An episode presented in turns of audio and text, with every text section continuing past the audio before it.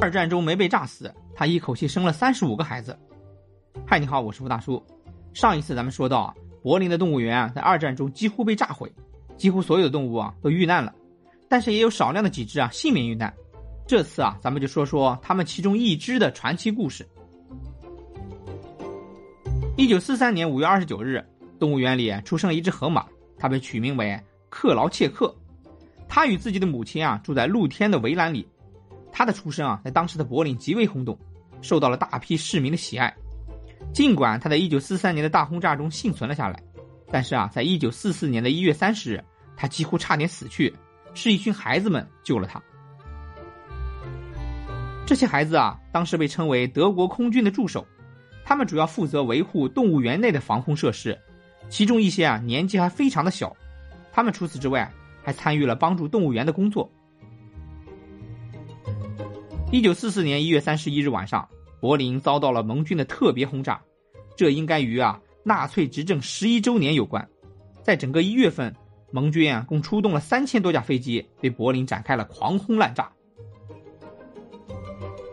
在这个夜晚，柏林动物园啊受到了特别严重的轰炸，餐厅、鸵鸟的鸟舍、河马的住所以及其他馆舍啊都被摧毁了。来自当地的孩子们啊当晚也在现场，他们爬过废墟，发现了正在燃烧的河马住所。它的入口啊被倒塌的房屋和一棵树挡住了，河马的母亲啊在轰炸中被炸死，克劳切克啊被困在倒塌的河马住所当中，它的上方是正在燃烧的屋顶，同时啊他本身也受到了严重的烧伤和惊吓，他自己啊也无法摆脱困境。孩子们开始清理废墟，帮助他从燃烧的住所里逃离出来，最终啊倒塌的墙被清理了，河马从燃烧的房屋里走了出来，来到了空地上。并且在那里啊进行暂时的躲避，但这个时候，克劳切克却没有了生命迹象，孩子们啊只能再次回到防空洞。